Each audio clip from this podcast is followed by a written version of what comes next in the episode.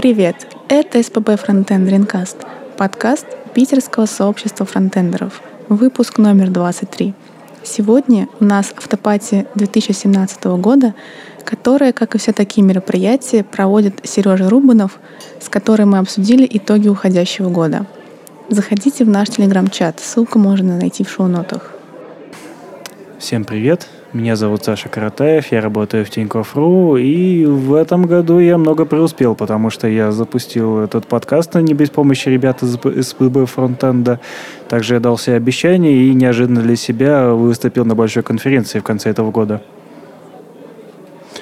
Привет всем, я Сережа Рубанов, и в этом году я посетил все конференции по реакту, кроме одной, и еще много других конференций. Короче, я посетил очень много конференций. В этом году меня просто проперло, и я начал ездить везде. Привет, я Саша Курганов из Upload а, И в этом году я организовал самую крутую фронтенд тусу на планете. Да, я до сих пор вспоминаю ее как нечто очень теплое, где только одни родные люди. Да. Сегодня у нас э, такой э, немного пьяный, прям новогодний выпуск. Э, сегодня будет мало технических тем. Э, и, ну, раз я уже упомянул вот эту фронтенд тусу, давайте о ней поговорим. Э, э, я помню, что ты ушел довольно рано. Ну, как рано? Часа в 4 ночи. Нормально. Ну, мы ушли намного позже. С Серегой мы уехали Начинается. очень поздно. Давайте не будем об этом. Я, если честно, очень слабо помню, как мы уезжали, но я, я помню, как мы пытались заставить Серегу вернуться в отель и у нас ничего с этим не получилось. Да, потому что ничего не вышло. Я пошел дальше, дальше. Да, и э, интересный вопрос. Ты говоришь, что был на многих конференциях, и часто многие говорят о всех конференциях, как там на конференции все прошло и прочее, но очень мало упоминают о разных автопатии, о каких-то тусовках, связанных э, с этими конференциями. Ты можешь об этом рассказать, как там все это проходит? Тем более за бугром. Я могу и рассказать, как в России это происходит. В России это обычно происходит так. Говорят, Сережа, организуй нам автопати. Вот, и, примерно так. А, и это конец. На иностранных конференциях в основном тоже бывает, бывает по-разному. Самое хорошее, и я думаю, что конференции в России должны это перенять, нужно создавать какой-то чат, я не знаю, там что-то, какое-то какое место для людей, где они могут найти друг друга, люди, которые приехали на конференцию из разных стран, чтобы они могли уже между собой сконнектиться и, и что-то сделать. Uh-huh. Потому что, например, в Испании, когда я был в Аликанте, там создали чат в Слаке.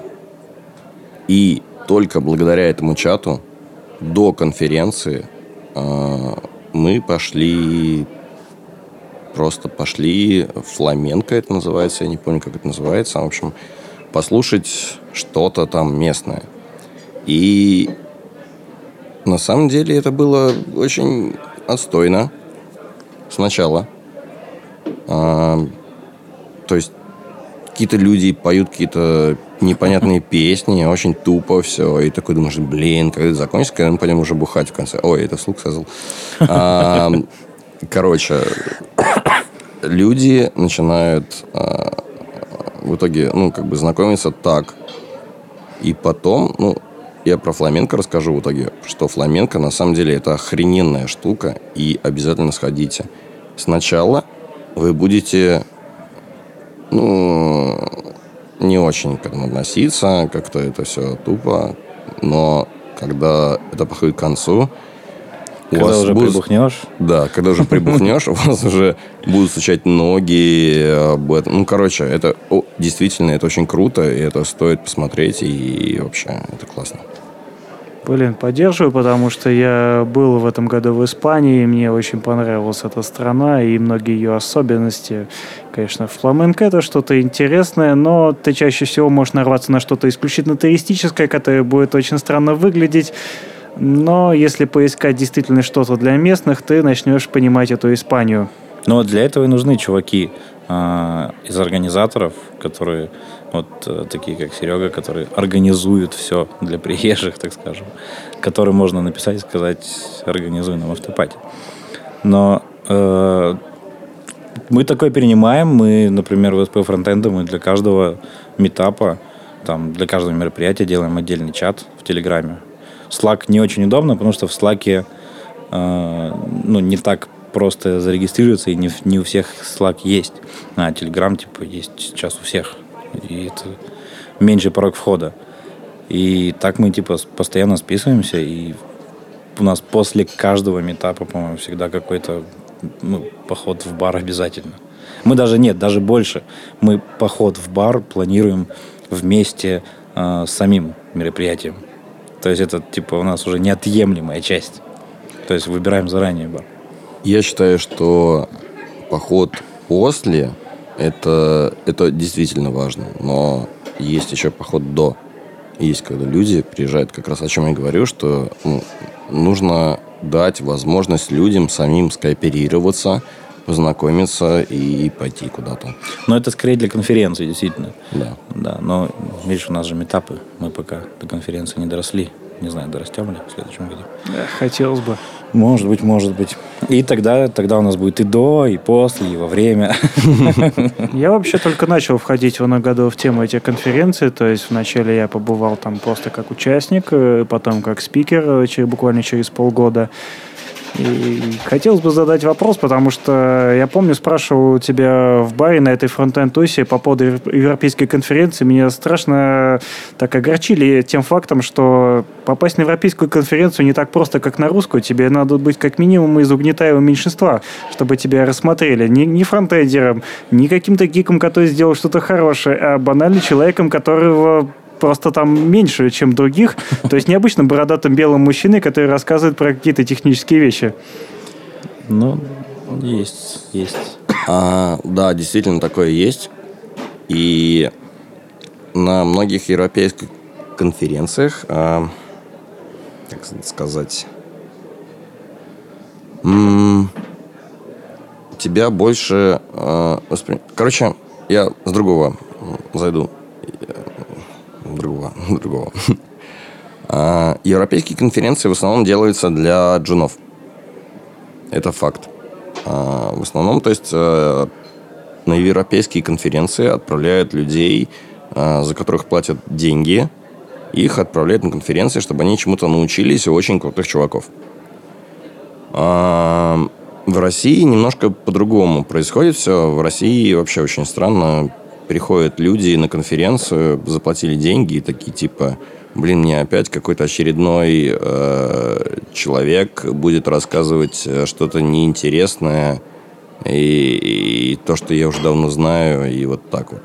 Но это неправильно, это скорее нужно э, менять типа в головах, э, вот в компаниях, то есть в, в управлении, э, что действительно нужно в первую очередь отправлять джунов на конференции, а не уже там сеньоров и медлов. Им это нахрен на самом деле не надо.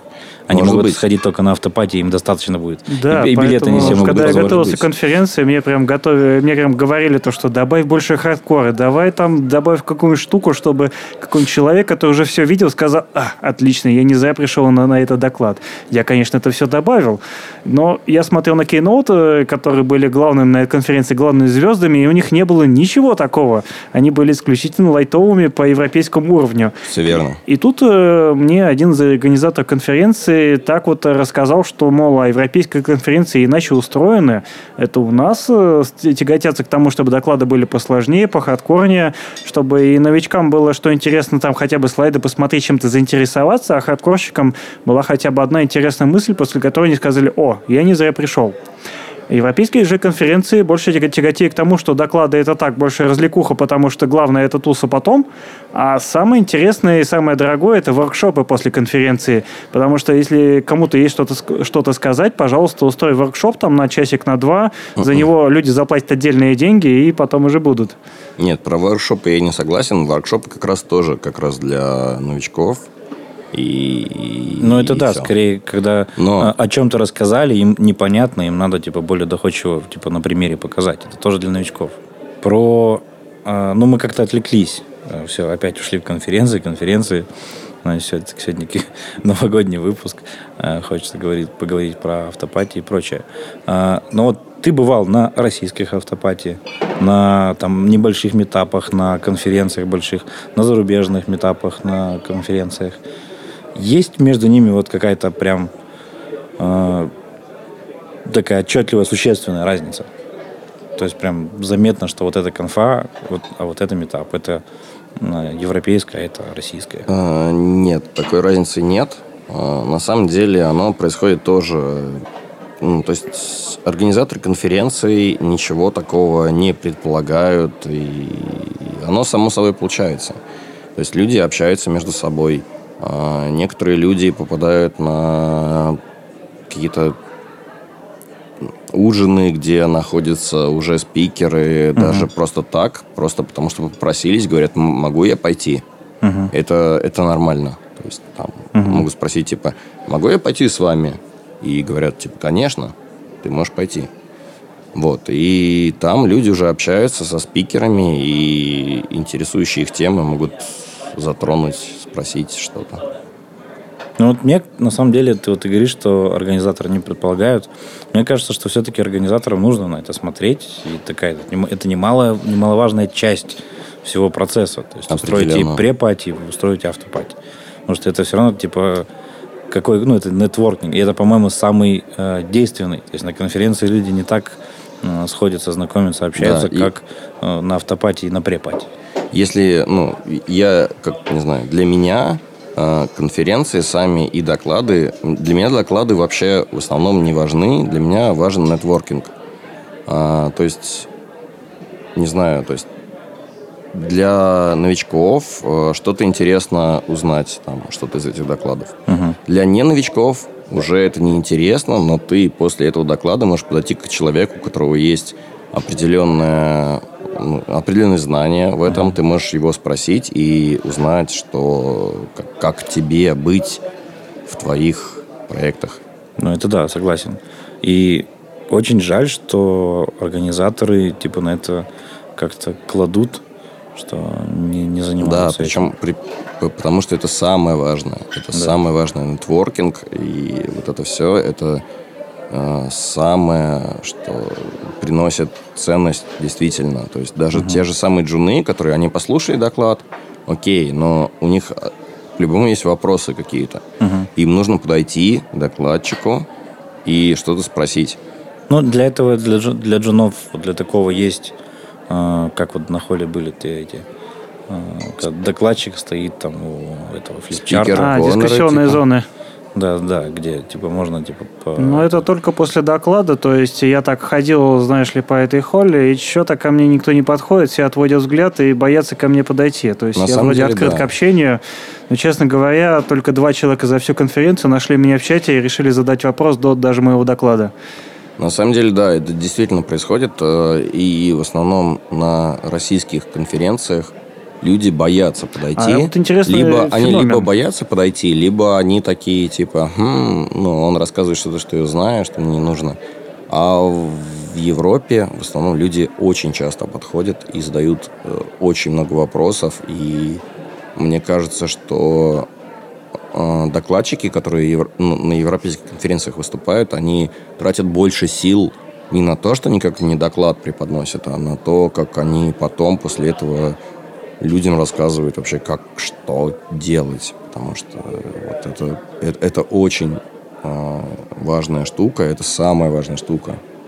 А вот интересно, чем это связано? То есть э, на российских конференциях прям докладчика отделяют, вот, мол, вот он на сцену выходит из отдельного входа, он, он вам недоступен, вы на него смотрите, потом, возможно, кто-то из вас э, самый смелый задаст вопросы, дальше чуть менее смелые могут пройти в дискуссионную зону. И изначально как бы докладчик, он больше отделяется от спикеров э, и, ой, от, от участника конференции, и так получается то, что создается некий культ докладчика как человека, который сразу на ступень выше всех остальных, и ну, Людям, наверное, это такой, мешает да, общаться. Да, об этом типа было в этом году э, несколько раз такое бурное бомбилово в, в Твиттере, что типа вот типа докладчиков так превозносят, типа отделяют их от, от людей, и люди из-за этого э, и боятся к ним подходить, задавать вопросы. Потому что что я буду со своим, доп- своим допросом лезть к такому человеку? Он же А мне как спикеру, наоборот, было за счастье кому-то что-то объяснить. И те, Так кто не побоялся, так, я, я им был только, только рад. Это На и- самом- и вс- у всех так, у всех так происходит. Все спикеры э, рады ответить на вопросы про, ну, когда люди интересуются тем, о чем они только что рассказали. Это показывает, что ты не херню рассказал, а что это интересная херня. Но типа вот из-за вот этого культа, типа люди просто боятся и думают, что, Дим, что я буду под- подходить со своими Поэтому вопросами. обязательно после всех докладов, если у вас есть какие-то вопросы, подходите к спикерам, подходите ко всем и задавайте свои вопросы. Да, им только приятно Это- будет. Это будет супер. Даже самые странные вопросы. У меня был пример. В дискуссионной зоне ко мне подошел человек, который выглядел очень застенчивым, но он все равно подошел. И он сказал мне про такую оптимизацию, после которой я захотел его просто обнять. Я там чуть ли не закричал, чувак, ты гений. И просто хотел его обнять, но понял, что это будет выглядеть странно. Да, кодов контакт, все дела. Это да. То есть...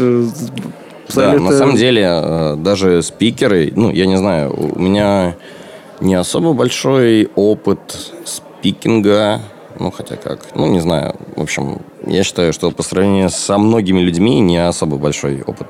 Но, тем не менее, иногда бывает, что подходят люди и говорят, типа, чувак, э, вот есть еще какая-то вот такая интересная штука, ты знаешь о ней? Я говорю, нет. И они рассказывают мне о чем-то совершенно... э, о том, чем я не знал до этого.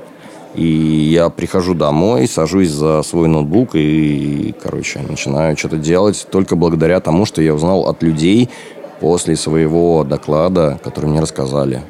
Вот. И, и- и это очень важно тоже для людей, которые могут подойти после м, доклада, то есть тоже послушать и Ну да, Узнать это, что-то это важно. новое. И, кстати, э, на, в этом году я выступал на Рите, э, на Рит плюс плюс на Frontend Conf. И там в первый день, типа после конфы, там был на улице прям шатер. э, и типа там это Хабра Хабр устроил такое пивное пати.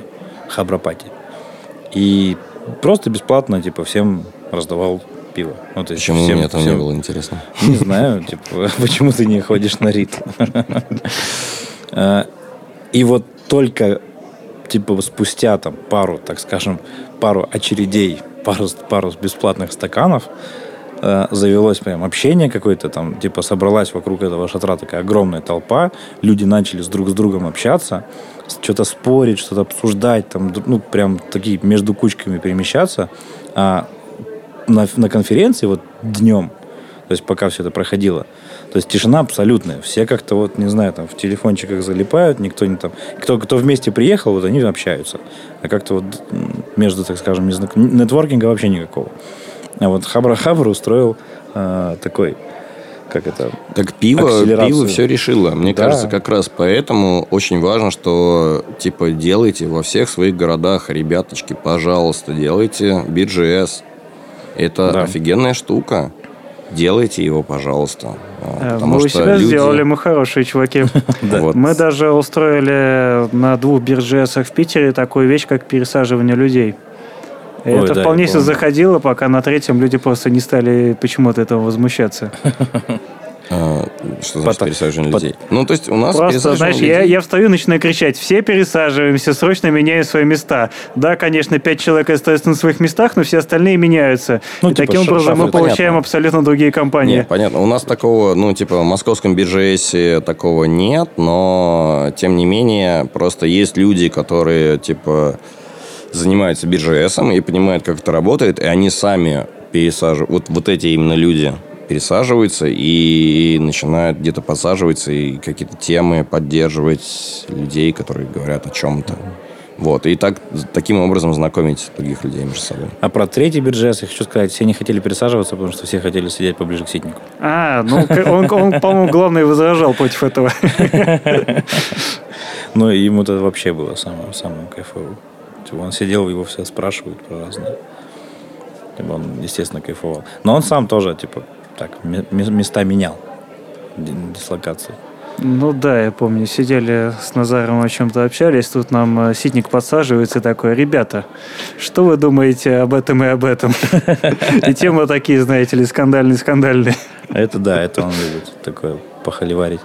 Но Ладно, мы вот немножко отвлеклись. В общем, а, органи- организаторам конференций, очень, если кто-то слушает организаторов конференции, рекомендация обязательно типа брать под свой контроль все автопати. Как это сделали на Рите, это правда или, помогает. или делегировать нужным людям. Правильно. Это все равно тоже свой контроль. То есть, да, даже если делегировать, это все равно держать на контроле. То есть, чтобы это не что, было ну, стихийно. Некоторые ну, организаторы конференции не знают, как это правильно сделать. Наверное, иногда это лучше кому-то делегировать, Ну, кто знает в этом толк. Это естественно. Но, типа, все равно это стоит, так скажем, чтобы исходило от организаторов это важно. конференции. Важно, чтобы это было. Да. Потому что оно все равно в любом случае будет, но лучше оно будет, когда будет исходить типа инициатива от организатора. Да, если это будет организовано, а не просто там, ну, люди просто разойдутся по домам, потому что не знают, что делать. Да. А, а и тем более, если это будет вот как с Хабра Хабром, когда типа компания типа проспонсировала и типа привезла с собой огромную кучу пива и всех напоила, это прям вообще я считаю топ. А, Бирджес, типа, обязательно в своем городе организовывайте. Типа, это тоже очень важная штука. А, Я очень рад, что у нас это появилось. Нам теперь с фронтендом не нужно организовывать дринкапы. Наконец-то. Теперь, теперь можно вообще ни черта не делать. Мы в этом году не делали метапы, делали только дринкапы. Тут появился Бирджес, теперь можно вообще ничего не делать. Причем BGS, вот, э, я не знаю, для людей, которые боятся организовать его или что-то там. Ребята, организовать BGS – это самое простое, что вы можете сделать в жизни, наверное, после того, как вы просто проснулись и такие типа э, позвонили в какое-то заведение и сказали, забронировать столик нужно, и, и все. И все. Это все, больше ничего не нужно делать. У меня спрашивают, чувак, как ты, блин, организовываешь BGS в Москве? Вот так. Я более того, я еще и не звоню никуда, я потому что ну, не, не люблю особо с людьми по телефону разговаривать. Я кому-нибудь делегирую, чтобы кто-то забронировал столик. И пишу в чате, что все готово. Ну, да, э, у меня Бирджес в нашем Петербурге организовывает мой коллега Саша Чудеснов, и он даже иногда начинает удивляться, что люди после очередного метапа пишут ему, а автопати это будет вообще? Потому что у них сразу этот человек начал организовываться с Бирджесом, сразу с пивом в баре после любого метапа. Потому что Ну. вначале он так это делал, потом у него появились какие-то дела, и его уже, э, парень, ты же обычно организовываешь, мол. Он насмотрелся просто на московский BGS. И все. Не, ну это типа у него теперь есть экспертиза в набухивании фронтендеров. И его от него этого ждут. Главное, что получить эту экспертизу было удивительно просто. Это, Просто почему-то никто это не делал. это не важно вообще. Главное, что она теперь есть. В общем, делайте BGS в своих городах, и это очень просто. Вы просто собираете людей и говорите, куда прийти, и все. Это да. А, Еще я хотел, кроме э, бухла, кроме пьянок и автопати, конечно, не хочется тему эту прекращать, но э, хотелось обсудить некоторые, раз у нас все-таки новогодний выпуск, какие-то итоги года, то есть, так скажем, провести какую-то ретроспективу от того, что в этом году произошло. И для меня есть две вещи, которые прям, от которых я в безумном восторге. Первое – это то, что многие, и мы в том числе, отказались от поддержки всех интернет-эксплореров. Вообще всех. Это прям код Даже 11 даже 11 И на самом деле, если честно, даже Edge. Потому что у Edge процент, ну, по нашей аналитике, еще меньше, чем у E11. Поэтому у нас сейчас а, только прям хороший браузер. У нас, э, то есть, вплоть до того, что у нас уже в бандле прям эти э, спред-операторы не транспайлятся. Они работают во все, Чего себе. То есть в Edge у вас не откроется ничего. ничего не заработает. Ну нет, у нас типа Ну, все через равно... какое-то время заработает, конечно, но в E11 точно ничего не заработает. Нет, заработает. Синтекс У нас же- и все вот это. Не, почему? Не заработает single page. У нас же все равно сервер, э, сервер-сайт рендер, то есть все равно этим можно будет пользоваться, оно будет не очень красиво смотреться. Естественно, там никаких гридов не будет, э, каких-то вещей там тоже, то есть это будет как-то вот одним, одной такой колонкой, как на мобильнике. Но пользоваться все равно этим можно будет. Такой, типа, совсем не graceful degradation. А, И второе, э, с чего вообще прусь безумно, это сервис-воркеры. Что вот под конец года, наконец, типа, ну, еще не, еще не в этом году, получается, уже в следующем году, а, в начале года, а, в следующих версиях всех мажорных браузерах, и Edge в том числе, а, И Safari. и в Safari будут работать сервис-воркеры. Теперь, типа, можно жить с, с настоящими PWA не только в Chrome и не только на Android. Но, кстати, насчет, на iOS, насчет iOS я даже не знаю. Не, iOS Да. там то же самое. В iOS тот же самый Safari, который под десктопы, он просто компилируется под Safari. Ну, там есть э, определенные ам, ну, определенная разница между десктопным и мобильным, но на уровне сервис-воркеров никаких проблем нет. То есть то все есть будет и на iOS тоже. Все наконец. будет на iOS тоже. Это прям, ну, наконец-то. То есть это, я не знаю по-другому, как сказать. То есть я еще, не знаю, в середине года, наверное, вот научился, так скажем, все это готовить э, правильно. И вот этот весь оффлайн и прочее, прочее. И так с этого прусь, и мне так безумно было, как бы, как это сказать, э, бесило, меня бомбило, прям подгорало, что это работает только вот в хроме, и потом спустя какое-то время заработало в Firefox. А теперь, когда это будет везде, это прям вот то, чего я ждал. То есть вообще теперь, это вот как недавний наш подкаст был, когда спорили про PWA и React Native. Типа теперь точно PWA может обыгрывать React Native спокойно. Конечно, типа это, ну, PWA это не настоящее приложение, но когда у тебя нет, типа, э, не знаю, там, инвестиций, чтобы нанять себе iOS, Android разработчика, э, возьми фронтендера, он все умеет уже. Я не знаю, я не согласен, что PWA не настоящее приложение. PWA это настоящее приложение, точно такое же, как и все остальные. Ну, не совсем. Ну, просто совсем. оно в коробочке какой-то выполняется, да. Ну, если ты хочешь там сделать анимации и поддержку свайпов, то вот даже не знаю. Нет, это тоже. Можно ли или Это нет? тоже решается. Начинается. Это тоже все работает, и все уже, В общем. уже давно работает, так скажем. Это все давно уже делается, давно решается. А, Но все равно это не нативное приложение. То есть у тебя нет нативных контролов. Нет, тебя- понятно. Если ты хочешь сделать нативное приложение, то делай нативное приложение. И не делай это на JavaScript внутри браузера, который Ну да, где-то да. на мобильнике исполняется. Да, но если ты, не знаю, Это какой-нибудь... Google к этому идет. Они там со своими э, новыми фуксиями и прочими штуками как раз они туда хотят идти. Ну, да, да. Но все равно, типа, PWA э, проще, быстрее реализовать, чем нативное приложение.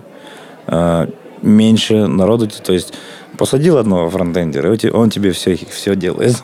Но это плохо. Но, с одной стороны, это плохо для фронтендера. Для бизнеса это Нет, хорошо. э, это плохо для всех. Вместо того, чтобы пяти- платить там 5 зарплат пяти разработчикам, он заплатит полторы одному. Я считаю, что лучше заплатить iOS или каким-то разработчикам и сделать что-то нормальное. Нет, это, это, Вместо это- того, чтобы... Это ты как, как разработчик Шаринг говоришь. кода, шаринг кода, в общем, это клевая идея, да, это дешево сначала, но не надо так делать. А тем более, еще, э, что в этом году, прям, так скажем, для меня тоже стрельнуло. Правда, я еще не успел попробовать. Это э, WebAssembly. То есть WebAssembly тоже теперь э, во всех маж- мажорных Да, версиях. да, да, он запустился одновременно везде. Да. И теперь даже ну, какие-то вот сложные вещи, которые тяжелые, которые раньше на JavaScript э, типа казалось типа не- невозможно это сделать, слишком тяжело и слишком сложно, э, можно делать, не знаю, пиши на C++, не знаю, там. Да лучше сразу на расте, потому что Rust, он да. как бы исправляет проблемы C++. Я не согласен, короче, с вами вообще. То есть э, вы так пропагандируете, что не нужно писать на JavaScript, типа нифига, когда Нет, не-не-не, нет. нужно, просто веб, Нет, я не об этом, я не об этом. WebAssembly модули многие воспринимают как нечто такое, чем, во что можно перекомпилировать все свое приложение. Нет, Проблема нет, в том, что это, это отдельные модули, которые просто быстро считают, и могут быстро выполнять эффективно по памяти вещи, которые в JavaScript были раньше труднодоступны. Более того, некоторые вещи в WebAssembly, ну, если туда перенести логику, которую ты хочешь там в JavaScript что-то сделать, если перенести прямо туда все, то это будет еще рантайм, который будет очень тяжелый, и это проще было сделать на JavaScript. Боюсь, наши Нет, подходы из да. JavaScript туда непереносимы в принципе. Это надо Да, воспринимать есть- это как высокопроизводительный калькулятор. То есть не нужно думать о том, что... Ну, то есть очень многие сейчас думают, что типа такие, окей, есть э, WebAssembly, и мы теперь можем там сделать что-то супер производительное на нем. Нет, это неправда. Вы можете на нем делать ограниченное количество задач, но, скорее всего, у вас этих задач еще и нет. Поэтому подумайте дважды. Ну, это естественно, да. Это в основном более такие, именно математические. Не знаю, э, посчитать, э, типа, не знаю... Математика. Для графика, я не знаю, Математика. там какие-нибудь э, вычисления, чтобы вывести их. Нет, не для знаю. графики тоже уже все готово. Это называется... Это называется, как это называется? WebGL. А, дело Нет, не для графики. Ну вот, тебе нужно нарисовать какой-нибудь сложный график. Не знаю, бинарные опционы у тебя, например. Э, И там, не знаю, тебе там куча, не знаю, куча данных нужно как-то вывести. Мгм.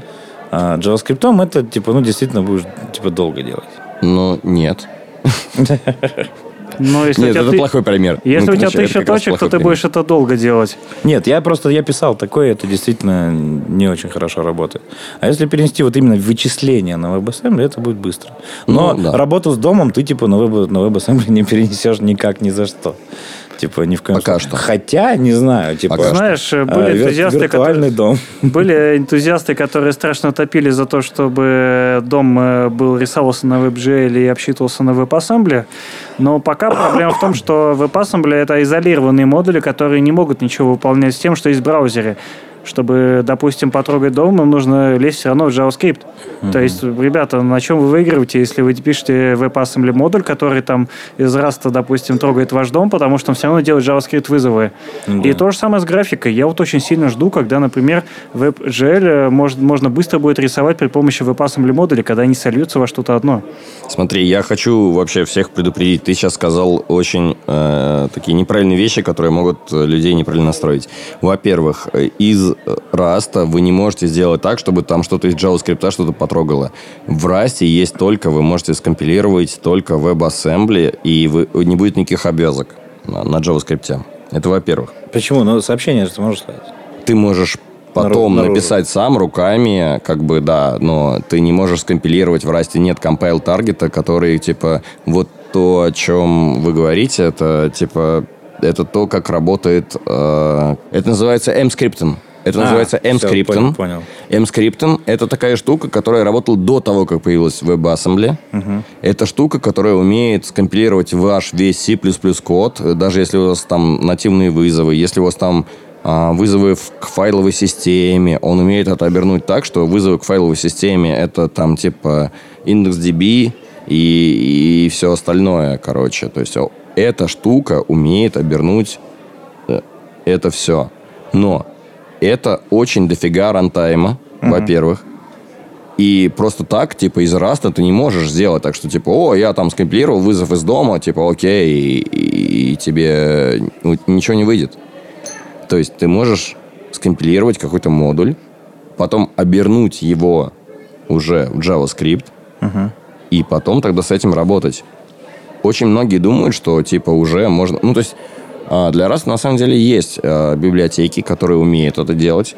Называются они там, сейчас это называется Web э, что-то там, я уже сейчас не помню. А, В общем, есть библиотека, которая умеет это скомпилировать в нужные вызовы JavaScript. Ну и Webpack, по-моему, Но- так научится уже. Webpack не совсем тоже научится. Э, Я про Webpack тоже отдельно могу поговорить. Или прямо сейчас поговорить. А, Нет, ну ты что... договори мысль как предыдущую тогда, Да, про библиотеки, которые умеют В общем, ничего не получится просто так взять, короче, и скомпилировать, э, чтобы оно просто заработало. Типа, Ну, они нужно так- либо Саша, взять... Саша об этом и говорил, что типа все думают, что это такое простое производительное решение кажется, а на самом деле типа ну никакого выигрыша вообще не будет, потому что все равно Да. будет обвяз, ну типа все равно обвязано JavaScript.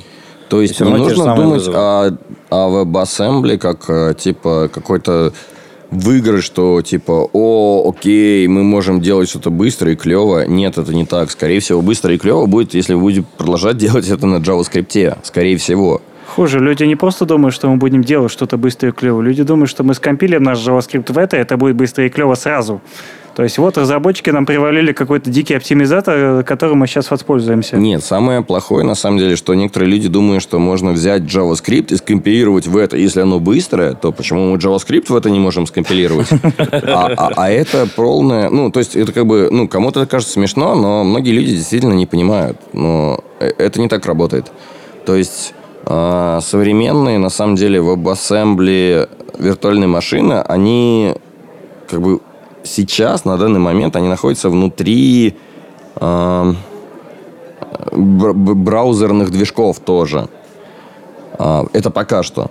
Но вот, и, короче, ты, ты, ты не можешь сделать что-то как-то оптимизировать JavaScript, то есть чтобы оптимизировать, чтобы скомпилировать JavaScript в WebAssembly и исполнять его на WebAssembly, тебе нужно сделать рантайм. Это, короче, будет все медленнее гораздо. Это не будут понимать виртуальные машины и что-то такое. Поэтому... Да, сейчас и не, и не нужно уже. Типа JavaScript, ну, не, не считая работы с домом, типа JavaScript достаточно быстрый. Да. Потому что JavaScript уже давно не, там, не, не интерпретирует, не только интерпретируемый. Все так. И типа сейчас не нужно, там уже по сути просто пиши их нормально и все. Короче, если кто-то, у кого-то есть идея компилировать JavaScript в WebAssembly, э, Бей, забейте. Бейте себя по Забейте. И это бесполезная вообще идея. Ну, это просто такое, скорее, можно челлендж, не знаю, для себя. Так, типа, прикольно. Не, есть определенные прикольные штуки. Например, э, дружище мой из э, Франции, Свен, из Babel Team тоже, он, короче, пилит э, интерпретатор на JavaScript, интерпретатор WebAssembly, просто потому что может. Вот такие штуки я люблю.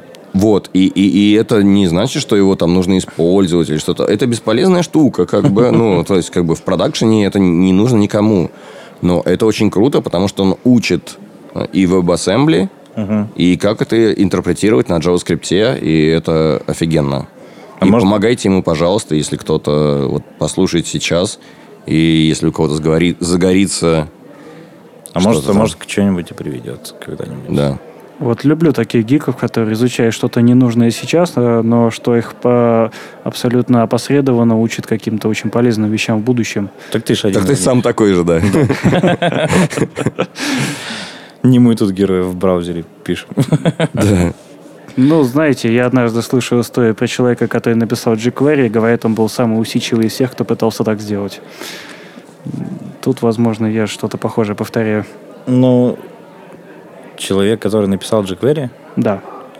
Но он хоть что-то... Ну, он, он сделал действительно полезную штуку, которая, Не, просто было много, до сих много... пор пользуется, типа, полмира. Тогда jQuery было... — это офигенно.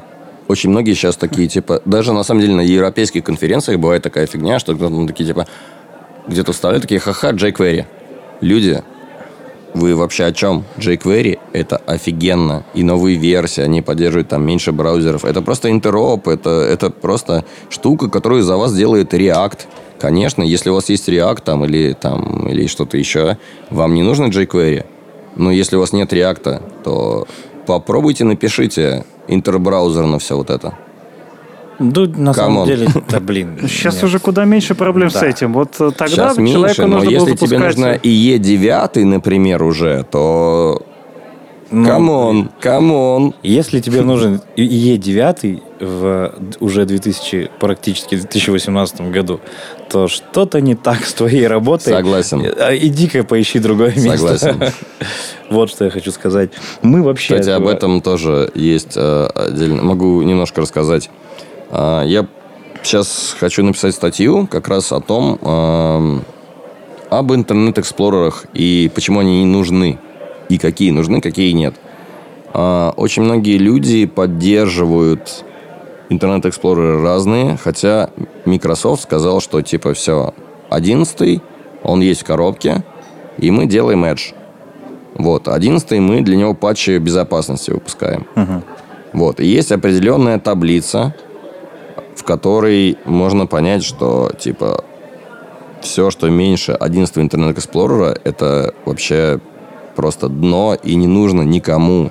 Если ваши пользователи этим пользуются, у них гораздо большая проблема, чем Internet Explorer, потому что они пользуются старыми, неподдерживаемыми версиями Microsoft Windows, в которых, блин, еще больше дыры, чем, блин, Internet Explorer. И нахрен таких пользователей, блин. Ну, знаешь, семерка пока еще поддерживается. Она еще, она была весьма популярна. Семерка пока поддерживается, э, но она, по-моему, поддерживается пока что э, для корпоративных пользователей, там что-то уже такое. По-моему, только восьмерка поддерживается для всех, как бы для людей. Ну, И, посмотрим. и то восьмерка, восьмерка не поддерживается, потому что после восьмерки вышло 8.1, и там еще что-то вышло, и поддерживаются только последние версии. Восьмерка не поддерживается, есть 8.1. Кстати, о последних э, интернет-эксплорерах. В этом году я впервые в продакшене начал использовать флексбоксы. Я был так счастлив. Потому что в Се- E11 они, конечно, они, конечно, с багами, но работают. Там в E10 тоже есть баги, но они тоже работают. Это вполне себе продакшн реди решение, которое заменило столько всего раньше, того, что я использовал раньше. Чувак, что я просто не представляю, как я без них жил раньше. Попробуй Это- гри- гриды. У нас, у нас гриды в продакшене. Слушай, я Блин, очень ну хочу, вы- но пока не вы- могу. Вы, вы уникальны. Да почему нет? Ну, Типа, мы просто... есть сейчас просто Мы, везде. мы, мы как поступили? Мы, типа, взялись, там, сели с, э, там, с коллегами, с аналитиком, с директором, сели, посмотрели, типа, э, нашу, так скажем, стату, нашу аналитику, а, приносит ли нам вообще что-нибудь пользователи со, старых браузеров. Оказалось, что ни с интернет-эксплореров, ни с одного, ни с Edge у нас за последние полгода ни одного ни, ни одного человека, превратившегося в платящего. Вот, это так и должно работать, потому что очень многие говорят, что типа, о, у нас до хрена пользователей на каких-то интернет-эксплорерах, а ты посчитай, сколько денег они приносят, Да. и ты посчитай, сколько стоит разработка, поддержка вот этого говна э, Да-да-да. для разработчиков твоих. Вот и все. И, типа, вот Это я- как раз цель моей статьи, о чем я пишу вот эту статью, что типа не надо этим заниматься. Можешь мне потом или Зареме написать, м, мы тебе расскажем, как, нас- Лады. как Тогда мне нужно будет ревью ваше. Хорошо. А, И, типа, мы ну, просто подошли к директору, сказали, такие-то дела, типа, давай мы сейчас сядем, типа, если, типа, там все нормально, то окей, мы продолжаем поддерживать. Если там, типа, нет, то мы хотели бы отказаться, потому что ну, иначе тратим кучу, вре- кучу времени на это, а, кучу каких-то штук крутых, которые уже сейчас, типа, готовы, которые мы можем использовать, которые хотели бы использовать, мы из-за них не можем использовать.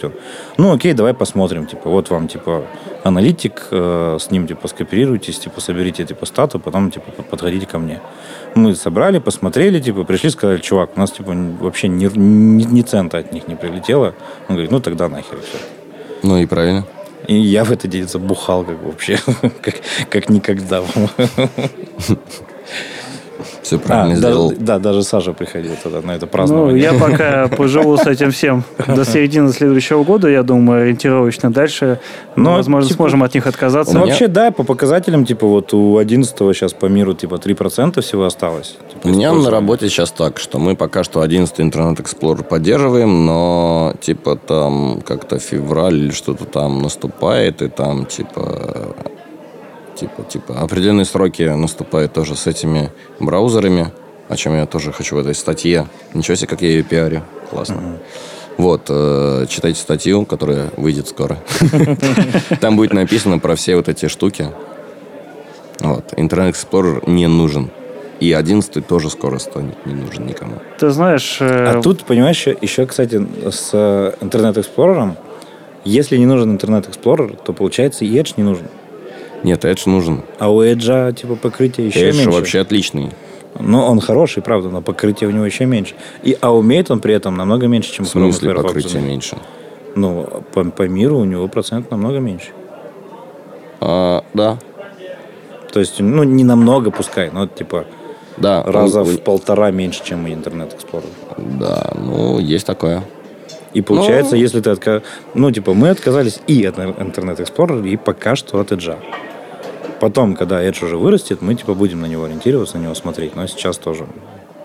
У нас вот, получается, Но Safari, Chrome, уникальные. Firefox. Вы уникальные. Нет, на- как оказалось, не совсем. Типа, я вот э, и на всяких... И вот на Бирджес э, чувак рассказывал, что у них тоже... Не помню, что за компания, если честно. То есть, ну, я от, неск- от нескольких людей, как минимум, даже только в Питере слышал, что ну, да, чувак, у нас то же самое. Типа, это не, ну, не, не свежая мысль. Ну, я точно знаю, что у нас есть пользователи веджа, и мы от них не можем отказаться. У нас, у нашей компании, у нас есть пользователи веджа, и, и- и они нужны. Ну, от Edge, типа, не отказываться от Edge проще, чем не отказываться от Да. Интернет Explorer. Но потому что Edge все-таки тоже он растет, Но он ты говоришь, что вы от Edge тоже отказываетесь. Вот мы от Edge Ну, мы можем. просто... В нем тоже, но в нем все работает. В нем И все, что мы используем, всё E11, есть. скорее всего, мы скоро дропнем, потому что, ну, не знаю. Или Да, нет. потому что Я не знаю, я не могу говорить сейчас за компанию, Потому что- Потому что я пьяный. Потому что всем пора уже. Предновогодний у нас выпуск. Надо это, не знаю, сообществом выходить на митинги, как вы люди отказываетесь от интернет Explorer. Да, да. Хватит уже это Как использовать. тяжело у нас в России. Я тут, э, конечно, немножко задолбал некоторых этой своей истории, хотя она всего состоит из трех там слов. Как я после Holy Jazz э, немножко пообщался с Лией Веру, и она мне говорит, да что ты, парень, используй гриды, там, живи в современных технологиях, то все уже доступно, давай. Я ей рассказал, почему я не могу. Она похлопала по плечу, такая, говорит, держись. Про, Лео Веру а, опасно разговаривать. Кто-то кто поговорил уже. Да, наверное, наверное, тебе донесли про меня, ладно, потому что я был немножко впечатлен. Это была дебильная шутка. Ладно, про другие подкасты. А, Окей. э, Типа, а давайте дальше. Что еще в этом году? Ну, э, кроме там 16-го реакта, там жуткого хайпа вокруг CSS NGS. В смысле, а кроме 16-го реактора что-то произошло еще в мире? Так вот я тоже что-то вспомнить не могу. Второй Гуляв продакшн вышел, ну кого это интересует? Второй? Он вроде пя- пя- пятый уже альфа. Уже пятый, да. Уже Альфа там. за этот год он дорос до пятого, хотя до этого был Вот. первой версии буквально лет пять подряд. На самом деле я могу сказать, что я очень оптимистично отношусь к ангуляру. А, типа, там дохрена народ думает, что типа, чувак, ты коммитер, там, блин, типа в React, и типа там React, React, там, типа, помешанный должен быть на реакте. Ни хрена подобного, потому что, ну, Angular это очень прикольная идея. Это статические шаблоны, которые можно компилировать в очень маленькие штуки и не иметь виртуальный дом, например, и вот это все. И вроде как они пилят очень интересную штуку, которая называется Angular Elements. Только очень странно, что если ты спрашиваешь людей, которые не, ну, непосредственно завязаны с ангуляром, ты у них про это спрашиваешь, они такие говорят, да, это есть, но, типа, я об этом ничего не знаю. Что? Но это как тоже спроси, э, не знаю, ну не любого, но практически любого э, реакчика. Э, чувак, а что там, типа, с 16-м реактом, зачем? Да как же, как же, Fiber? А что это? А я не знаю. Ну, Но Fiber же. Ну, понимаешь, тут э, мы подходим к различию ангулярщиков и реакщиков, потому что реакщики, они больше э, ориентируются в другие библиотеки, потому что они сами составляют для себя стек или хотя бы тем им это объясняет. А они им поставили целый фрейворк со всем, что им нужно. И, ну, а зачем еще что-то менять, зачем куда-то глядеть? Не, так вот как раз Angular Elements это как раз проект о том, чтобы выделить э, UI-библиотеку из Angular и сделать что-то типа React, только Angular. Вот, и, и делать компоненты. И, и ничего больше. Вот, это как раз эта идея. Интересно, Но кстати, идея. круче идеи есть еще одна идея. А это будет, это будет уже в пятом работать. А, нет, это не будет в пятом работать. Это вообще непонятно, что это за хрень. И Ну, вообще- Она будет отдельно отдельно работать, Да, по-моему. об этом все говорят. Я когда спрашиваю у вот, ну, докладчики, которые приезжают в Россию, или там я там езжу куда-то, спрашиваю, когда это будет, и они говорят, да, да, да, это называется Angular Elements. Я говорю, а где это пощупать, где это, где это вообще, где репозиторий, где я могу как или адаптером быть, или что-то такое. Они говорят, а, а, что? Ну вот, э, на самом деле есть круче идея. Есть э, такой фреймворк, о котором все забыли. Он называется... э, Как он называется? Я сам забыл. Эмбер? Эмбер, Эмбер, точно, спасибо. Он называется Эмбер. Почему забыли? Нет, я часто про него слышу. Эмбер охрененная штука. Охрененная, я с согласен. него, я с него безумно тащусь. Он Но- как бы, ну, типа, у нас проект не такой большой, чтобы нам нужен был Эмбер, но будь у меня проект чуть-чуть побольше, чуть-чуть по развесистее, там не только а, какой-то набор, не знаю, дашборд и куча лендосов и документация, то я бы Эмбер в первую очередь взял. То есть я в первую очередь на него смотрел. Он клевый, но, знаешь, я когда его после, последний раз пробовал, м, делаешь npm install, и он тебе в Бауэре просит тоже потом Bower install сделать и вот это все. И, короче, в нем вшитый внутрь jQuery и... а, Подожди, ты, такое. а как- когда ты его последний раз пробовал? Полгода назад. И там такое было? Мгм. Ты знаешь, когда такого не ты помню. запускаешь Не, последние, это пол- последние полгода, когда Но ты сейчас- запускаешь Bower э, install, он тебе пишет, э, ребята, вообще-то Bower был неплохо еще год назад, но теперь советуем вам использовать Yarn или NPM. Bower же советует не се- использовать не себя. Да, это недавно появилось, и на самом деле в Эмбере современном уже довыпилили не так давно Бауэр. Вот, но суть не в этом. А, Суть в том, что на самом деле под капотом а, Эмбера есть такая штука, которая называется глиммер. О, Когда я не узнал, я просто впечатлился идеей. Глиммер – это такая штука, которая очень низкоуровневая. Это виртуальная машина, написанная на JavaScript. Сейчас, на самом деле, есть уже pull реквесты и уже принятые даже, что там часть из этого работает на WebAssembly. То есть сейчас это в продакшене, на самом деле, использовать нигде нельзя. Это как бы это то, как должно выглядеть э, UI что-то там в будущем. И это очень крутая штука э, в том плане, что хотя бы нужно посмотреть, как это работает. Почему там нет виртуального дома, и все думают, что такие типа, о, виртуальный дом это круто. На самом деле виртуальный дом это говно. А, извините. Но вот, короче, как бы можно не сравнивать все подряд, а сравнивать то, что изменилось. И как раз этим занимается Glimmer. Это виртуальная машина э, на JavaScript, которая компилируется в минимальный вообще возможный код, который вам нужен, который будет использоваться, и, и, и работает очень быстро. Вот. И, и, и- и пока что это ну, пока что это не для продакшена, но это то, как должно работать вообще все в будущем. Вот. И никакой React там рядом не лежал. Ну, не знаю, может быть, к тому моменту, когда э, Глиммер дойдет до продакшена, типа, чуваки из React, не знаю, Fiber перепишут на WebAssembly. Не, они не могут ничего переписать, потому что у них есть уже JSX, и JSX работает определенным образом. Это динамические шаблоны, и они, они уже завязаны на Не, этом ну, всем. чё- ну, чувак, Они не G- могут ничего оптимизировать уже. G- GSX можно не обязательно в, в JavaScript скомпилировать. JSX это же типа просто как...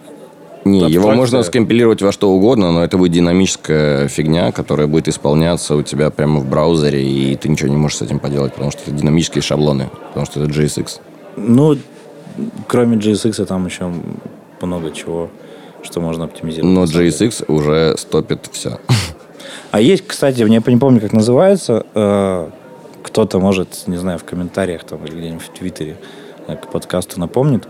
Есть какой-то проект э, типа JSX, по-моему, для Раста э, какая-то штука как раз, э, которая, э, блин, Ситник недавно не писал, вот не вспомню. Типа JSX, но на Расте или на C++ или что-то такое. В общем, есть чувак один, э, если посмотреть по хэштег э, WebAssembly, есть такой чувак, не помню, как его точно зовут, Э, он сделал на C++ недавно библиотеку, которая, ну, типа JSX-like, и, и вот, и можно делать, типа, писать на C++, вот это. Скорее всего, ты об этом говоришь. Возможно, да. А, вот, этот чувак, у него еще Осом Вазом, ну, репозиторий Навер- да. Осом Вазом, в общем. И, и мы с ним как раз обсуждали, как это вот это сделать, чтобы GSX был в, в этой всей фигне. Я ему сказал, что, типа, чувак вообще завязывает... Он, он хотел это сделать на Node.js, типа, чтобы там, типа, C++, подвязал Node.js, чтобы это все как-то там непонятным образом компилилось. Я говорю, чувак, сделай просто на C++ и сделай вот так вот. И он, короче, сделал еще по-другому, потому что, ну, так не получилось, как я говорил, потому что, блин, ну, я тоже в C++ не особо крут.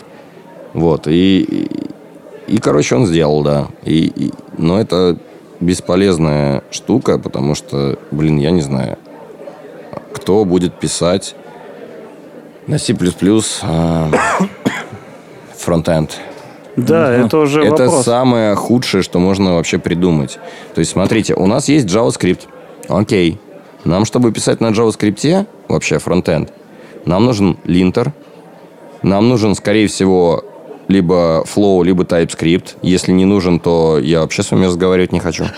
А, в общем, нам нужно еще куча всяких компиляторов, транспиляторов, всякой, всякой прочей херни.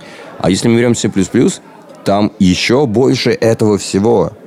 И еще больше, ну и как бы и другой разработчик придет и вообще вас не поймет. То есть, если в JavaScript там э, кто-то чуть-чуть поймет, что-то там написал, вот это вот все, а, то в C++ это совсем все плохо. Короче, нельзя писать фронтенд на C++. Во фронтенде и так слишком все плохо. Ну, блин, на Kotlin же. Насчет того, что Kotlin хорош. все плохо, я тут э, недавно читал статью про стоимость JavaScript с точки зрения парсинга браузера и понял то, что мы так валимся в такую бездну, где JavaScript все больше и больше. Мы начали делать э, single-page приложение, которое состоит полностью из JavaScript. То есть э, даже HTML-код у нас в JavaScript, и его становится все больше, больше, больше, больше, и его парсинг-то довольно дорогой по сравнению с другими ресурсами, которые загружают браузеры. Надо делать и наоборот меньше. Надо стремиться к сервисному, к серверному рендерингу, к разделению модулей, чтобы загружался только критически нужный JavaScript, и нужно только для этой страницы, для этих модулей. Но сейчас все, все к, это- все к этому идут.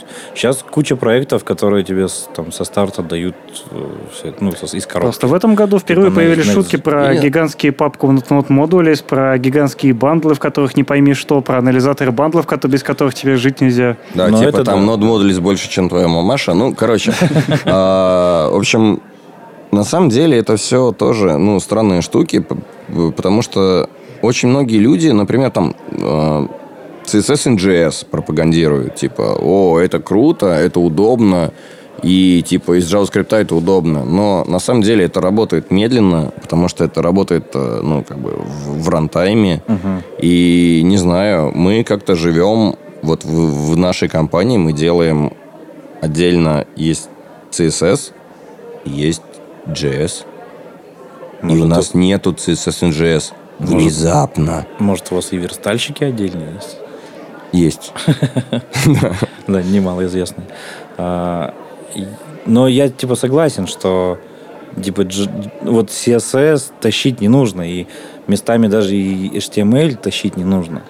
Какие-то вещи, э, ну вот, например, если брать наш проект, какие-то вещи, где статический HTML, который вот, ну точно, стати- где там никакого интерактива. Ну вот, не знаю, документ какой-то, вот текстовый, или ну, текст с картинками просто. Его не надо тащить в JSX там, не знаю, SVG-конки сейчас в последнее время все тащат в, прямо в JavaScript, в JSX. Да, какие-то иконки, типа, не знаю, вот то же самое там бургер, который, да, будет, типа, морфиться в крестик, ну, там, со всякой, ну, типа, динамик или какие-то прогресс-бары, вот такое. Да, такое можно затащить, но если у тебя просто, как бы, иконка, типа, логотип, логотип компании, то пусть это будет SVG-картинка, как бы которая, не знаю, как- каким-то образом будет вставлена там в DOM, но не из JavaScript точно.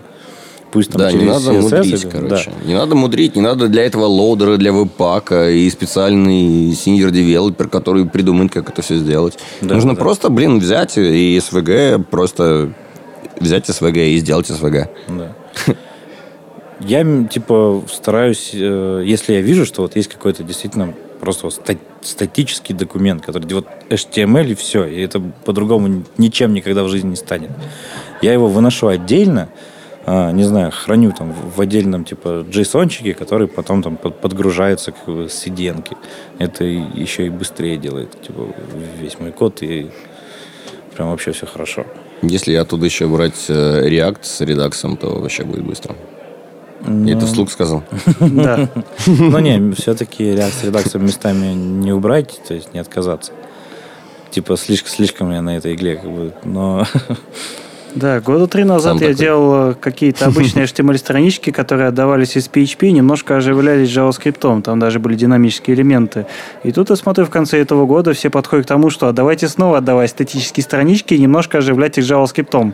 Сейчас, сейчас наоборот, начинает потихоньку JavaScript разбавлять немножко HTML. JavaScript убил всех вообще, к сожалению. Ну да. Ну, потому что действительно он крутой, JavaScript хороший. Я люблю JavaScript. Ну, он правда хороший. Да, желательно все писать на JavaScript вообще. Ну, да нет, почему? Я, правда, типа, я э, писал, типа, для браузера, я писал сервер на JavaScript, я писал CSS на JavaScript, я писал... Сервер а, на JavaScript. я даже- даже Больше после этого не, не Я даже, даже пробовал эти э, железки, которые э, шьются JavaScript. Черт возьми. Да, на. Вот э, есть извращенец. Э, У меня есть э, друг, э, он писал этот интерфейс для Mazda шестерки для своей на JavaScript. Черт возьми. JavaScript Как, вообще как там эта везде. картинка, да? Типа, там, как там, э, типа, уб- э, типа, долбанный ублюдок, или как там, ну, вы поняли. А вы представляете, насколько много проблем это себе несет? Вот э, был человек на Holy.js, э, и он рассказывал про то, как он- они дебажат э, Node.js инстансы, которые у них запущены и что-то обсчитывают. О, То есть черт возьми. У них там утекает память, и они просто берут кордампы, которые весят 1,3 гига- гигабайта. Они высчитывают, когда надо взять этот кордамп. То есть не во всех случаях э, ошибки там на проде, а только в каком-то одном, который уникальный, исключительный. И вот эти 1,3 гигабайта сгрузить, и дальше и пытаться его анализировать, пытаясь по ссылкам пройти и найти, где у тебя, допустим, там функция создается, остается где-то в ссылке, в ссылке, в ссылке, и не удаляется, потому что на нее есть ссылка из рута. И вот до Но этого они хотя бы и на. Go не пишут. А что ты имеешь против Go? Ты знаешь, лучше бы они писали на Go, по-моему. Я это вслух сказал. То есть это, это был самый хардкорный доклад на конференции. Все говорят, ребята, ну это просто хардкор-хардкор. Просто вы увидели такое, что... Ну, даже не знаю, с чем бы это сравнить. Ну, звучит уже, да, как бы достаточно. Не надо больше. Да. Ну, я думаю, что мы уже вообще достаточно наговорили. Э, Наверное, мы пойдем дальше продолжать праздновать э, наступающий Новый год э, в бар. Э, После этого выпуска мы на пару недель уйдем в небольшой отпуск и вернемся уже где-нибудь э, в конце января. Поэтому пока. Пока. Да, Пока-пока. Нам надо отдохнуть. Да. Да.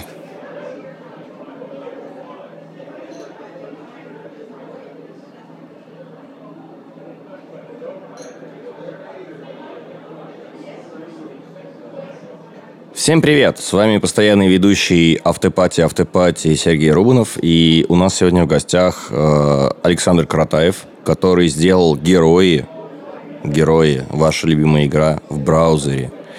И первый вопрос у меня, как тебе вообще пришла такая идея? Вот почему ты решил это сделать? Ты знаешь, как я уже говорил э, в двух своих выступлениях, я просто хотел сделать нечто и показать себя. Я просто изначально выбрал сложную задачу, я не представлял, что мне даже грозит впереди. И в итоге, когда я начал реализовывать, я сначала приуныл, но потом года через два я понял, что у меня что-то получается. То есть это было какое-то увлечение, одержимость, которая не отпускала меня довольно долгое время. Ну, смотри, э, то есть ты делаешь герои в браузере, и как-то ты должен, ну, то есть математика, которая там, должна соответствовать математике, которая в этой игре. Как ты вообще к этому, ну, как, как ты проверяешь валидность того, что оно работает правильно? Э, Как и любой уважающий себя фронтендер, я, конечно, посмотрел на чужой опыт и нашел, что есть э, огромный PDF э, со всеми спецификациями, которые касаются выпадения всех навыков, всех процентов вероятности и всех циферок в этой игре, который создался фанатами на протяжении 10 лет. На протяжении 10 лет более увлеченные люди, чем я, смогли поиграть в эту игру и высчитать вероятности в процентах выпадения всего, что там есть. То есть всю математику, все формулы. И по факту это такая спецификация к этой игре, которая работает. То есть э, по ней можно сделать э, своих героев. Окей. Называется ну, физмик, кстати, э, физика мира героев физмик. Можно ВКонтакте найти. Смотри, то есть это есть какая-то... На гитхабе это находится или где? Нет, это ВКонтакте выложен PDF, они не программисты. ВКонтакте? Да. Есть группа ВКонтакте, Физмик, там выложен этот PDF-справочник. Ничего себе. Да. А, окей. Смотри, а как ты визуально это делаешь? То есть ты- спрайты, они откуда ты их берешь? Потому что наверняка э, есть определенные э, ну, правовые какие-то бюрократические штуки, что нельзя что-то брать, что-то можно. Как ты вот обходишь вот эти вещи? То есть как ты берешь спрайты, что там герой и, и ходит? Потому что вот каждая иконка героя, она может быть, ну, принадлежать какой-то компании, например. Э, Дело в том, что у меня это не более чем артворк, то есть это незаменная оригинальная игре, в которую можно играть вместо э, героев, которых ты можешь купить у оригинальных разработчиков или там достать свой диск, который ты купил в начале 2000-х. Э, Я сделал такую большую демку в браузере, по которой показывает то, что в браузере уже можно делать такие большие игры. В браузере можно делать, в браузере все для этого есть. Да, это, конечно, не так просто, как делать сетики, не так просто, как делать приложение, но это вполне реально. Э, Легальные вопросы решаются тем, что я просто не создаю конкуренции. То есть, если бы я, не знаю, там за- запилил это на Hacker News, я думаю, было бы больше известности и было бы уже какие-то проблемы. А так нет. Так давай на Hacker News Нет, сделаем. пожалуй, не, не буду. Ты еще рассказывал, что специально, а, чтобы, так скажем, ну, не было к тебе претензий, ты не делал э, этот искусственный интеллект для противников. На самом деле не из-за этого, а потому что я еще тогда не, не дошел, сейчас уже сделал исключительно в боевке его. А, Ну, плюс, уже- знаешь, я не могу сделать полностью играбельную версию игры, потому что это будет уже больше, что ли, нарушение. Ну, в принципе, если честно, типа, по американским законам, все, что ты наделал, это все нарушение Да, но прав. этим никто не будет заниматься, пока это не будет создавать конкуренция. Я Ну не да, хочу создавать да, конкуренцию разработчикам.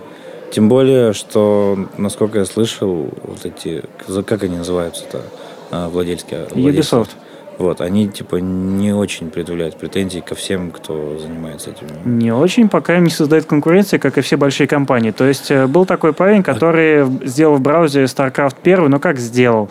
Он тоже сделал демку вроде меня, но он сделал ее немножко более играбельной. Э, У него был, конечно, ужасающий код и ужасающие подходы к разработке, и вообще он был не очень умен, судя по тому, как он действовал. И он сразу пошел на Hacker News. Он начал рассказывать э, аж в нескольких тредах про то, как он реализовал StarCraft 1 на JavaScript в браузере. Он попал сразу во много новостных ресурсов. э, Его начали пиарить. Э, Даже статья на Хабре была. И в итоге через неделю Blizzard его закрыли, потому что, ну, парень, ну, хватит уже пиариться. Ну, это, во-первых, это Blizzard, и это не герой меча и магии. А, то есть это игра уже, не знаю, не, ну, для Ubisoft не актуальна, не приносит ничего уже, Приносит. Уже кучу лет. Ну, то есть она не приносит тех денег, которые... Ну, она сейчас просто это поб- побочные деньги. То есть это не... То есть на нее не тратится ничего. То есть на нее, у нее нет пиара, у нее нет а, никакой рекламы, то есть у нее нет разработки, у нее нет поддержки. Они не тратят на эту игру ничего, она приносит уже просто побочные деньги. Поэтому, типа, к такой игре, типа, даже если ты сделаешь полностью как бы, иде- идентичную версию, но в браузере, я не думаю, что к тебе будут какие-то претензии. Я Это поним- все-таки не ну, StarCraft. К- Как И я не понимаю, эти все юридические штуки, может быть, это неправда, но если ты сделал клон, то к тебе не может быть претензий. Ну, потому что ты сделал похожую игру и типа... И что? Тем не менее, совсем, нет. претензии есть, и были случаи из реальной жизни, когда просто закрывали репозитории и просили удалить домен. То есть даже до такого доходило. Как бы, ну, оригинальные компании не очень это любят, и разработчики, может быть, и относятся к этому лояльно, но менеджеры этих компаний, люди из бизнеса, они очень плохо к этому относятся. Но тут стоит, э, наверное, хитро подходить.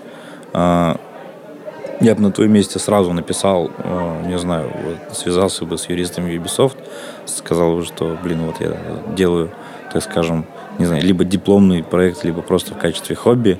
А, Хочу это выложить, не знаю, на гитхабе, типа, дайте мне там какое-нибудь разрешение, и все.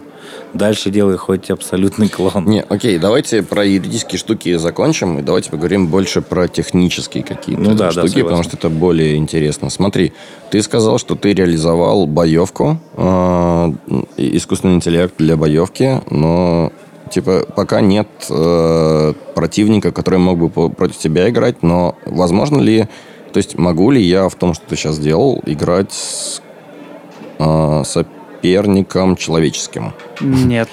Ну, только если на од- одном устройстве. Да, на одном очереди. устройстве возможно, но все равно противники в боевке будут ходить против себя сами, потому что я даже не предусмотрел такого. Окей. Ну, то есть ты все равно какой-то даже и искусственный интеллект э, предусмотрел, и ну, все в боевках, все юниты, они работают точно так, как в оригинальной игре. Не точно так, потому что в этом плане я уже писал какой угодно искусственный интеллект, лишь бы там на холле показать красивую демку. А того, что, мол, вот, э, ребята, я там пошел с кем-то драться, меня побили, меня убили, все, демка закончена. Так и А получилось. Как ты, э, как ты это реализовал? То есть как, как, насколько плохо ты это сделал? Ну, смотри, я посмотрел, я, как обычно, подошел к этой задаче, вначале почитав немножко о том, что такое искусственный интеллект и какие способы его реализации, и я нашел то, что мне вполне себе подходит э, максимально простейшее дерево поведения, behavior tree, э, которое просто описывает исключительно три ветви развития. То есть персонаж стреляющий стреляет, персонаж ходящий смотрит, если противник, до которого он хочет дойти, он доходит и бьет его, если нет, то просто он идет к нему. Все. То есть нужна помощь э, от контрибьюторов, чтобы реализовать э, там, силу героя, который добавляет. Э, нужно... А это уже, кстати, есть. То есть расчет именно того, насколько сильно они бьют, э, полностью соответствует игре, потому что это есть спецификации, которые я прочитал. Офигеть. И спецификация находится ВКонтакте. На Да. секундочку. Ну, понимаешь, фанаты героев, они такие люди, они не знаю. Они сидят ВКонтакте. они не все там на GitHub выкладывают то, что они делают. Офигеть. Но зря. Надо их научить. Да. Они вообще сидят на форумах, вы не поверите. Потому что ВКонтакте там или GitHub это еще rocket science. Там они на форумах сидят, э, очень таких узкоспециализированных. Кошмар. Это ты мне сейчас просто, у меня такие флешбеки вьетнамские сейчас начались, когда ты про форумы заговорил. Я просто помню, как, э, ну, лет пять назад, наверное, они еще были популярны даже. Даже во фронтенде. Это вот были CSS Live, по-моему, назывался такой был форум. Да, есть такое. До сих пор есть. Мгм. Ужас, ужас, ужас какой. Кто это? Ну, а про, по героям Ну, форумы тип- до сих пор существуют, и там до сих пор копают. Даже есть э, форум с отличной веткой по инженерному анализу функций. Там люди диsaссемблируют ус- кусок кода и пытаются разобрать, что в нем написано. Вот это, кстати, очень круто и очень интересно. Но это очень круто, очень интересно, но это ну, форум, там невозможно найти информацию, то есть этим невозможно пользоваться. Это настолько устаревшее, как бы, Да, там можно найти древнее. информацию, только если ты там Ну, как живешь. устаревшие? Как герои примерно устаревшие? Примерно, да. Третий. Да, где-то плюс Кстати, самая лучшая версия героев. На мой взгляд. Не знаю, если честно, ни в одну не играл. Кстати, была такая история, когда пытались э, разработчики одного очень популярного мода героев э, связаться с оригинальными разработчиками. А суть была такая, то, что они прилепили к оригинальному бинарнику героев э, файл, который его патчил. То есть банально они придумали, каким образом, какие байты изменить в оригинальном бинарнике, чтобы там добавить какие-то функции, которых раньше не было. Там загрузи какую-нибудь текстурку, тут отобразить, тут какое-нибудь окошко еще добавить, здесь там чуть-чуть иначе посчитать. И, короче, как обычно, некий штука, которая парсит, э, ой, патчит бинарный файл. И, короче, подошли к, к оригинальным разработчикам, написали им на почту, мол, во, я такой вот молодец, сделал мод для вашей игры, вы отличный разработчик, все дела. Разработчик взял и нифига не понял. Говорит, ты плохой грязный хакер. Ты взломал мою игру. Ты не уважаешь нас как разработчиков, я тебя ненавижу. Э, И любые попытки объяснить ему, как это работает, окончились полной фиаско, потому что он оказался не таким уж и хорошим программистом, знаете ли. Смотри, давай еще раз немножко вернемся более к техни- технической части. Ты вообще на чем это пишешь? Это JavaScript, Ну, TypeScript? TypeScript. TypeScript. А, окей, это у тебя TypeScript и... И что? Начинал я вообще на кофе скрипте и постепенно дошел до TypeScript, когда проект стал настолько большим, что я стал забывать, что куда передавать вообще, какие функции что принимают. Вот, это отличный промоушен для TypeScript. Это, Все используйте TypeScript, пожалуйста. Все, пожалуйста, используйте его. Так, э, ну и смотри, у тебя э, когда база на TypeScript, ты как это вообще собираешь? Как, как, как вообще, что, как твой проект? Э, ну, Собираю галпом при помощи браузерify делаю модули, ну, там собираю вместе модули в нужном порядке. То есть у меня там TypeScript с импортами и Browserify заботится о том, чтобы они подключились в нужном месте в нужное время. То есть у меня один бандл, один файл. Э, Недавно я подключил к нему RxJS, который составил, э, увеличил кодобазу раза в три. Наверное, надо подумать, что с этим делать. Ну, как большинство фронтендеров, забить. Нет. Когда я смотрю, что моя кодобаза умная кодобаза, которая стоила мне масса часов раздумий и весит меньше, чем RxJS, я начинаю задумываться. Ну, слушай, наверное, ну, это как раз тоже такое, можно кому-то как совет дать, что, типа, не используйте RxJS, потому что можно. Потому что иногда он, возможно, не нужен. Вообще Да. можно придумать, э, каким образом подключить его поменьше, по э, меньшим количеством ресурсов, потому что RxJS содержит э, что-то там около сотни операторов, а мне нужно максимум 10. А у него нет, как, как э, с Lodash вот этой истории, Есть. а Есть. плагин, который вот этот... э, Да там даже не плагин, там даже есть способ Там ты подключения. можешь э, core как бы импортировать, и потом только нужные тебе методы в него заинклюдить. Да, тоже. как, А. как миксины ты их можешь подключать, они будут пачить э, твой объект существующий. Ну, Так, а почему? Я Так просто узнал об этом дня три назад. А, Поэтому скоро все будет клево. Да. Вот. И как найти, если что, это в интернетах, чтобы помочь? Эх, я еще думаю, каким образом выложить все это, чтобы не нарушить какие-нибудь права, потому что распространять ассеты оригинальной игры – это что-то не очень хорошая идея. То есть надо придумать каким-нибудь образом, знаешь, как э, код распространить и инструкцию к нему, каким образом достать ассеты из э, оригинального бандла игры. Слушай, у меня есть э, офигенная идея. а Может такие, быть, такие инструкции тоже нарушают права. смотрите, может Да быть, нет. можно сделать так. типа, этом случае э, нет. Это клон, ну, типа клон игры, это ничего не нарушает, потому что, ну, когда база не, не переиспользована, это клон игры, это законно. Это правильно? Вообще Вроде правильно. Нет. Ну, пусть будет правильно. Вот. И нужно привлечь э, людей, которые нарисуют альтернативные иконки, альтернативные что-то там. Но это уже будет не то, хотя можно, Есть да. вообще шикарная идея.